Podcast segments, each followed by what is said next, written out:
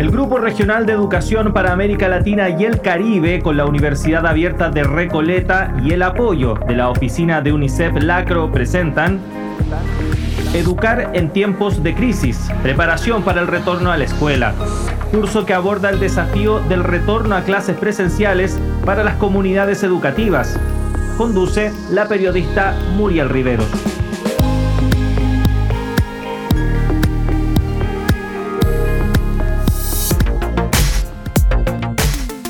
Ustedes bienvenidas y bienvenidos a la decimocuarta lección de la versión radial del curso Educar en tiempos de crisis, preparación para el retorno a la escuela. Antes de comenzar, les invitamos a revisar un resumen de lo visto en la clase anterior. En la lección anterior, conversamos con Ana Catalina, quien nos comentó sus pasos y recomendaciones para crear estrategias para ayudar al retorno seguro y protector a las aulas. Luego finalizamos con un extracto del texto El bienestar y la protección, el cual nos expone sobre la importancia de crear un ambiente seguro de aprendizaje y tener en consideración el autocuidado como práctica constante de nuestro bienestar en esta decimocuarta lección llamada Dimensión afectiva y socioemocional en el retorno a clases, conoceremos de primera mano por parte de Alex Jaimes Moreno cómo es el trabajo psicosocial dentro de los círculos de aprendizaje y su experiencia en Arauca, Colombia. Alex, ¿cómo te encuentras? Bienvenida nuevamente. Muy bien, gracias a Dios. Alex, yo sé que tú eres de formación psicóloga. En los círculos se trabaja mucho la dimensión afectiva y socioemocional. Y esta semana hemos visto con los y las estudiantes en la dimensión del bienestar y protección integral que la variable afectiva y socioemocional es una condición fundamental para el regreso a clases. Y creo que quizás el mismo cierre de escuelas nos ha llevado a comprender la necesidad de abordar integralmente el conocimiento y el aprendizaje. Desde tu experiencia personal, profesional, ¿qué rol juegan las actividades y las acciones de apoyo psicosocial dentro de los espacios educativos?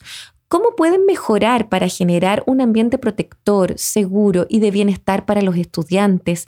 ¿Y qué mensaje le darías a los equipos de la región para poder incorporar esta dimensión en cada una de nuestras prácticas pedagógicas? Bueno, la, verdad del trabajo desde el abordaje psicosocial eh, es un abordaje integral desde el fortalecimiento de todas esas habilidades y destrezas de las familias para que ellos puedan desde el sistema familiar tener mm, eh, estrategias de comunicación asertiva, eh, resolución de conflictos. Nosotros dentro del ejercicio realizábamos encuentros virtuales. ¿Cómo lo hacíamos? Eh, hacíamos en algunos a través de llamadas cuando no tenían eh, de pronto para un webinar, conectábamos la llamada con dos o tres personas porque cuando se conectaba con más se perdía el objetivo eh, y así podíamos interactuar con las familias. Dejaba tareas para que ellos desde la familia pudieran en el espacio de, de, del aislamiento fortalecer y hacer con sus hijos ya que pues las familias son vulnerables, no tienen televisión, no tienen radio. Entonces eh, inventábamos, bueno, vamos a hacer una receta familiar. Cuando ustedes realicen esa receta familiar, me regalan un video. Quiero ver la felicidad de sus niños en ese espacio efectivo, caluroso que ustedes brindan con ellos. Vamos a hacer también eh, en la casa actividades, juegos, donde ustedes como padres se vinculen con sus niños y ellos puedan eh, dispersarse un poco de esta situación que nos, nos tiene de pronto asustados. Eh, también el ejercicio desde la parte psicosocial es hacer atención y contención en crisis, porque los niños y las niñas no estaban acostumbrados a estar encerrados. Ellos viven en espacios vulnerables de asentamientos humanos donde lo más común es estar en la calle con sus otros compañeros, que jugar la picha, que jugar el trompo, que saltar la cuerda. Entonces esas actividades se disminuyeron y dejaron ellos de realizarla y generaba pánico en los niños, estrés, angustia y los padres pues se les dificultaba atenderlo. Entonces como les decía anteriormente, eh, nosotros empezamos llamándolos, diciéndoles estamos contigo, sabemos que esta situación debilita las rutinas diarias, pero no están solos. Cuentan con un equipo de profesionales que estamos dispuestos para escucharles. Eh, les llamábamos a la semana el tutor, la asesora psicosocial, el asesor pedagógico, para, para decirles estamos acá. Y dentro de ese ejercicio como psicóloga, pues eh, se hacía la atención por eh, de, haciendo acuerdos de convivencia, ¿cierto? Eh, que ellos puedan tener esa facilidad desde el sistema familiar de sentarse con la familia y hacer esos acuerdos, hacer esas rutinas establecidas desde la casa, donde pudieran vincular el estudio, el juego, la participación de roles desde el sistema familiar, que el niño pueda ayudarle a la mamá que atender la cama, que a lavar su plato donde come. Entonces, todos esos ejercicios que se realizaron permitió que los niños, las niñas y las familias estuviesen en un espacio seguro. No, tampoco es que todos los espacios eran seguros. También podríamos ver hacinamiento, donde nuestros niños y niñas podían correr riesgo de ser violentados, llámese violencia sexual, violencia física, psicológica, y pues por eso era nuestra, nuestro seguimiento continuo. El no, el no descuidarnos en llamada fue algo efectivo, porque las familias ocurría cualquier situación desde el niño o desde el tío o de una vez recurrían a nosotros. Activábamos la ruta que tuviéramos que activar o indicábamos que se hacía en ciertas situaciones que ellos nos presentaban. Un ejemplo que se nos presentó en el momento de emergencia fue una niña, una adolescente que convivía en hacinamiento y había un primo que estaba tocando sus partes íntimas esa, esa niña le contó a la mamá, la mamá creyó en la niña y pues nosotros apoyamos todo el proceso de restablecimiento de derechos y de educación para, para la familia. Entonces, ha sido un ejercicio de verdad de protección, donde podemos ver que las familias creyeron en el espacio en el que estaban protector, que evidenciaron todo el ejercicio que se hacía, no solo pedagógico, sino también socioemocional, donde se permitió generar confianza, fortalecer lazos eh, afectivos, donde se vio la, la diversidad, ellos la exploraban a través de actividades, eh, dibujos. Entonces, todas esas cosas como profesional para la niñez permite que entre ellos haya esa consolidación de la autoestima, el deseo de aprender, eh, la búsqueda de la comprensión cotidiana de cada una de las culturas que hay en el, en el contexto araucano o en el departamento. No era fácil, no era fácil porque son niños y niñas que vienen de, la migración, donde ellos tienen un espacio eh, más de zona de confort, su buena casa, su buena cama, y acá puedes llegar a dormir en una colchoneta, eso de verdad que genera intranquilidad y, y desestabiliza la parte emocional no solo de los niños, sino también de las familias. Muchas, muchas gracias Alex por compartir esta experiencia. Y como última pregunta, vinculado al último mensaje que nos compartías, un reporte reciente del secretario general de Naciones Unidas establece que si bien el virus no discrimina, claramente sus impactos sí lo hacen. Y como bien tú dices, serán los niños y niñas más vulnerables en los barrios más pobres, niños en situación de discapacidad, pueblos indígenas, niñas y mujeres, claramente aquellos que sufren los efectos más violentos en la pandemia y de esta crisis también. ¿Qué mensaje nos darías, Alex, para cerrar de cómo redoblar esos esfuerzos y esas acciones afirmativas por los que más lo necesitan y qué podríamos hacer para tener esos lentes de inclusión para poner atención en estas distintas discriminaciones que nos permitan abordar de manera integral esas necesidades de protección y bienestar para el regreso a clases. Es importante que como actores activos de la protección de los niños y las niñas y los adolescentes, hagamos un abordaje integral porque desde el abordaje integral vamos a lograr una protección efectiva. Si desde nuestro rol como profesionales solo tratamos al niño, no vamos a generar red protectora. Yo los invito, apreciados compañeros y cada uno de ustedes que trabajan con diferente población, que hagamos un ejercicio desde desde el obrar natural de protección. Como lo dice mm, acá mi compañero, es colocarnos esos lentes donde podamos desde la observancia o desde la, habilidad de escucha, identificar el sentimiento interno de nuestros niños, niñas y adolescentes. Y también que creamos cuando nuestros niños tengan esa capacidad de acercarse a nosotros y manifestarnos una situación que está viviendo. A veces los niños no son fáciles para generar empatía con nosotros. Y cuando ellos lo logran es porque realmente están cansados, porque realmente lo necesitan y creyeron en que ese ser humano que está frente a él le puede brindar un cambio a la situación que puede estar viviendo ese niño, esa niña, ese adolescente o esa familia como tal.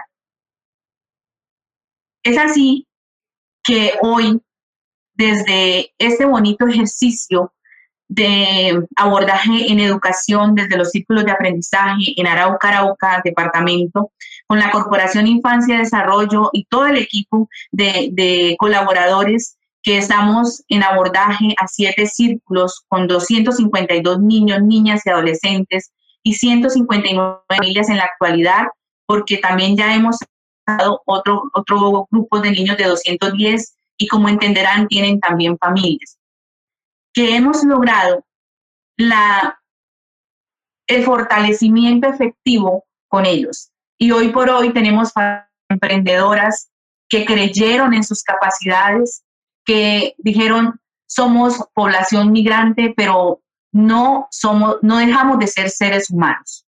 Acá el, el migrante no roba el derecho a pertenecer a un país diferente lo que hace es que da más ahínco y, y empoderamiento del amor propio y así se ha realizado.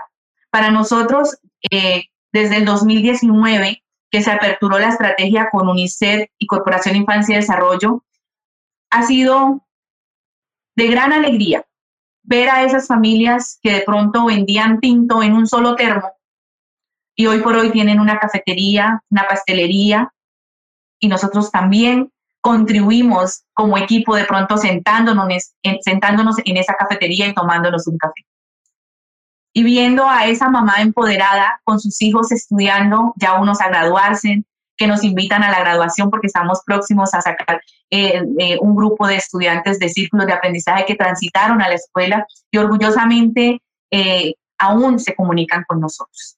Entonces, es, hacer ese, ejercicio con amor y con corresponsabilidad, sabiendo que lo que estamos empoderando es sociedad, seres humanos que van a permitir que haya una sociedad con valores, principios y que desde esa sociedad van a salir emprendimientos para poder ayudar a otra persona que pueda llegar en las mismas condiciones que ellos llegaron. Entonces, eh, como profesionales de este bonito ejercicio, los invito a que todo lo que se haga, lo hagamos sin esperar nada a cambio, pero sí enfocados en restablecer los derechos de un ser humano, sin tipificar si es migrante, si es colombiano, si es comunidad de acogida, o el solo hecho de ser ser humano le da el derecho a pertenecer a todos los ámbitos que hace parte de una nación.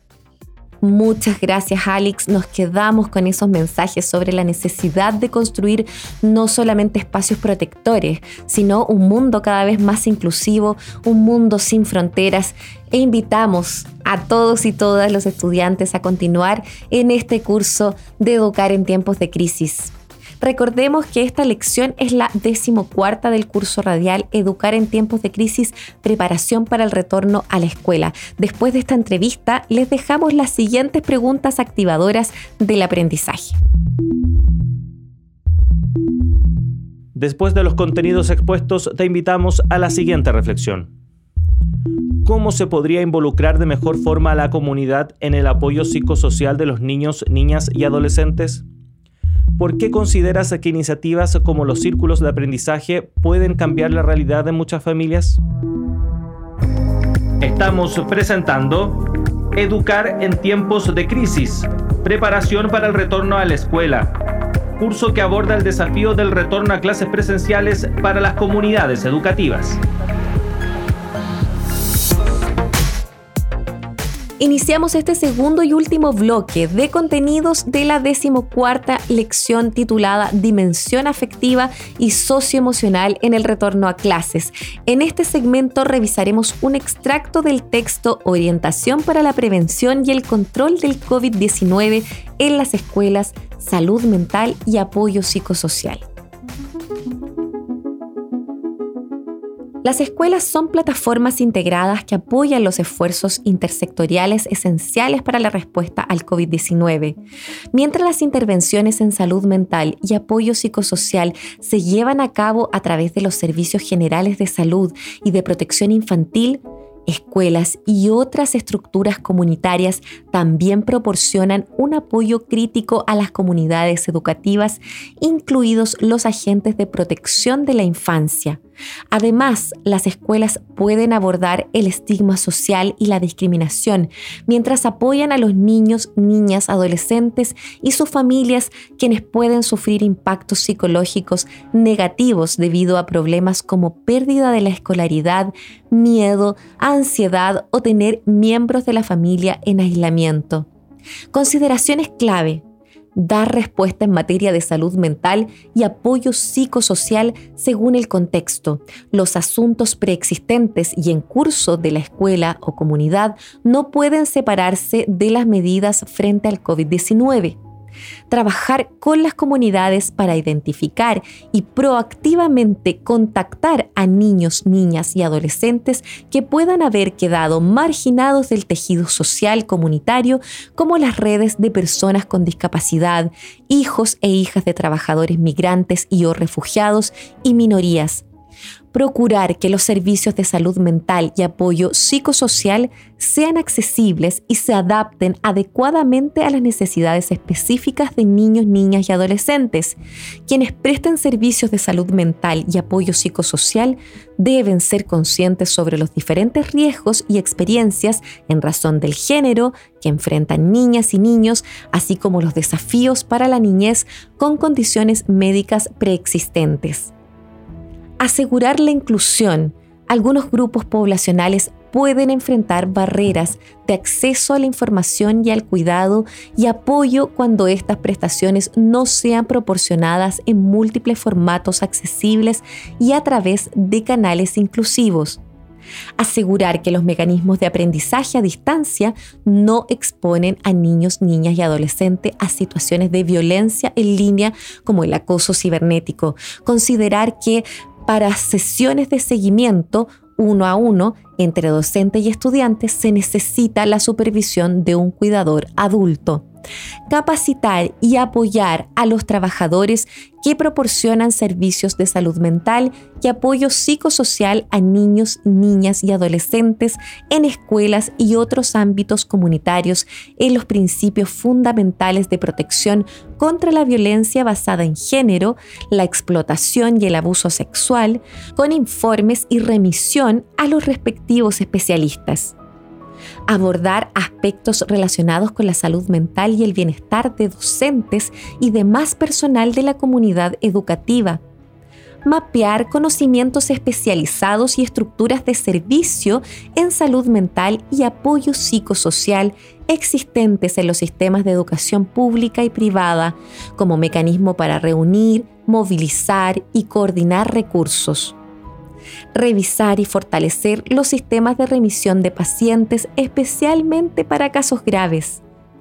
Comunicar mensajes sobre hábitos positivos de salud mental e incluir otros mensajes sobre el cuidado como parte de campañas integrales de sensibilización pública para combatir el estigma, abordar los temores excesivos de contagios e incentivar al público para que valore y apoye a los trabajadores de la salud. Desde el enfoque de la sociedad como un todo, se recomienda que las escuelas promuevan las siguientes actividades de salud mental y apoyo psicosocial. Estrategias de autocuidado tales como ejercicios de respiración profunda u otras formas de relajación culturalmente relevantes, mensajes tranquilizantes sobre la normalidad de albergar sentimientos de miedo y ansiedad, al igual que las maneras como una persona puede apoyar a otra, información clara, concisa y precisa sobre el COVID-19 los docentes y cuidadores deben entablar una escucha activa y cultivar una actitud de comprensión hacia los niños, niñas y adolescentes. Colaborar con funcionarios de protección de la niñez para proporcionar mensajes adecuados de sensibilización de acuerdo con el género y edad de los niños, niñas y adolescentes. Los mensajes deben incluir la disponibilidad de servicios de cuidado protección contra la violencia basada en género, la y el abuso sexual infantil, al igual que alentarlos para que expresen sus necesidades y busquen apoyo de forma ética y segura. Dicho esto, estimadas y estimados estudiantes, les dejamos las siguientes preguntas activadoras del aprendizaje.